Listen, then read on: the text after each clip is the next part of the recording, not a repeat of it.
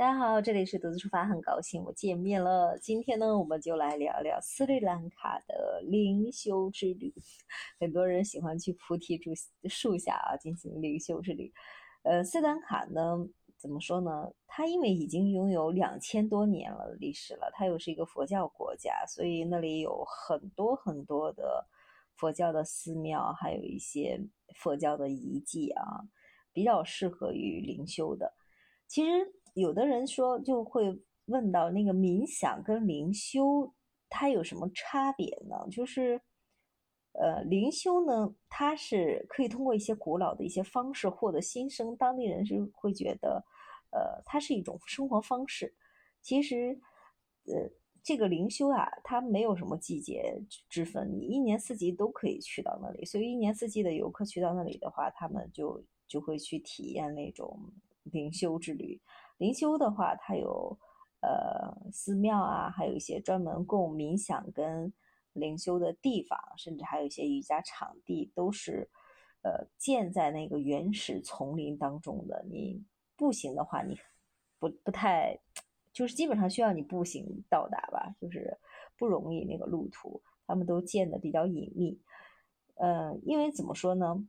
就每个人呀，都需要给自己一个空间，或者是隔上一段时间的话，你需要静静的去思考一下。而有的人就喜欢选择这种灵修的地方进行，让自己静下来啊，就是一种灵修之旅，所以也就应运而生了，就人们就开始喜欢体验这种生活方式。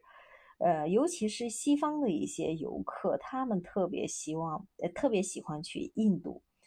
去印度的话，因为印度文化的一些影响啊，所以他们包括这个斯兰卡也一样，它它是受佛教文化跟印度文化的一些影响的，嗯，它是属于小乘佛教，它比较强调的是个人的修行。对于像僧侣啊、佛教徒来说呢，大家基本上喜欢静坐、去打坐、去冥想，大家觉得这这样就是一种修行的方式，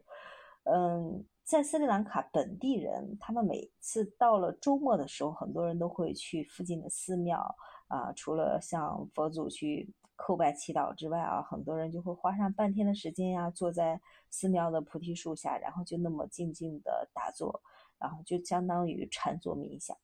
还有一些比较虔诚的一些佛教徒呢，每天晚上他都会去到寺庙，然后坐在佛塔前，然后听僧侣去诵经讲法。嗯，怎么说呢？佛教徒呢，每年啊，他们都都会至少去康体一次，在那个佛牙寺，他们在佛牙寺就膜拜去朝圣，呃，安排一些假期，然后去进行一些闭门修行的活动。他们在那里修行啊，基本上都是比较枯燥的，就是，嗯。整个整个的修行体验基本上就是你每天啊就需要特别早，早上四点四点多钟要起起床，在首先起完起床了之后，在你的房间内先进行禅坐，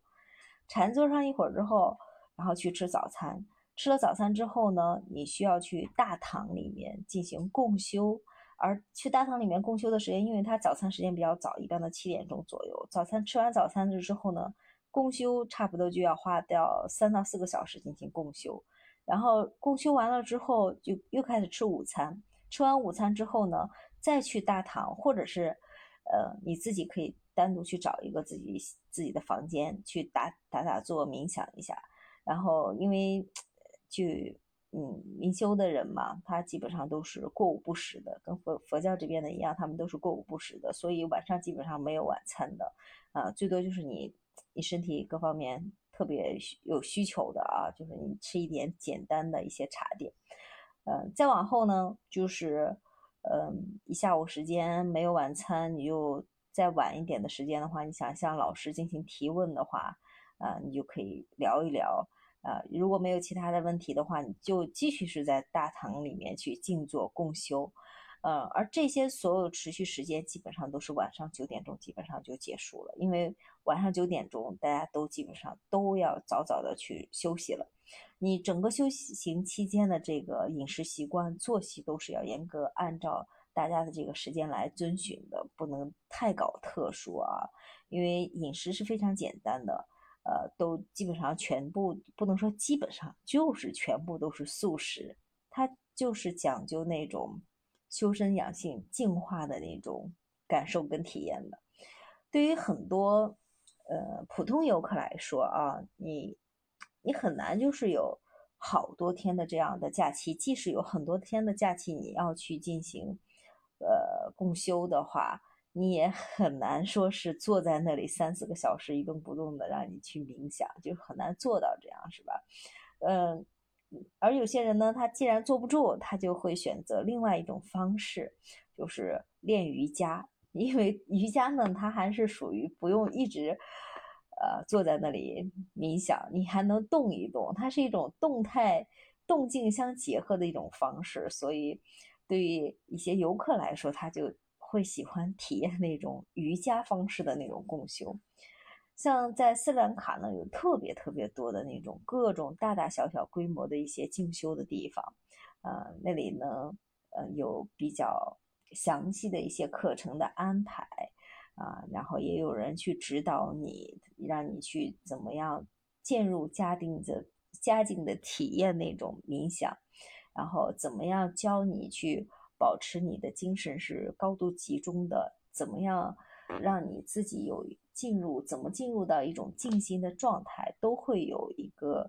呃，就是指导你的啊，让你去领着你，然后进入那种冥想的状态的。呃，如果你不想去参加这种进修的课的话，在森兰卡呢，你还可以去。随便到一个寺庙呀，或者是一些你看着比较古老的一些佛教的遗迹的地方，然后你去到那里，可以自由的去选择那种方式，你哪怕一个人静坐在那里，感受静静的走一走都可以的，没问题的。在斯里兰卡呢，还有一个比较特别的一个地方啊，就是在科伦坡市中心的一个叫贝拉湖的一个地方。呃，很多人也叫那里叫水中庙，因为这个水中庙呀是，嗯，怎么说呢？是它是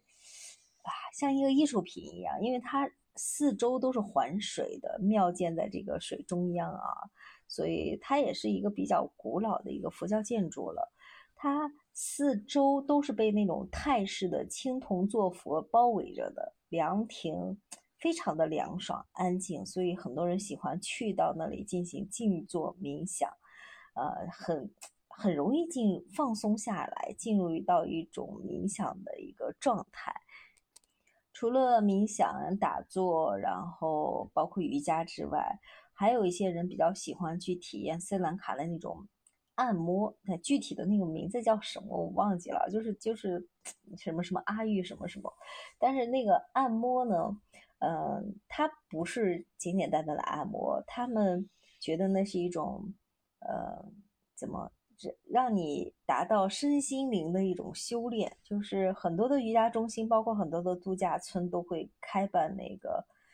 就是活课程活动，对吧？教你怎么按摩，甚至你可以去体验一些，呃，那个按摩。它整个按摩过程当中涵盖了有瑜伽呀、冥想啊，让你怎么样？进入这种状态，然后做一些瑜伽的那种动作，然后再有一些专业的人根据你个人的体质，然后给你来进行那个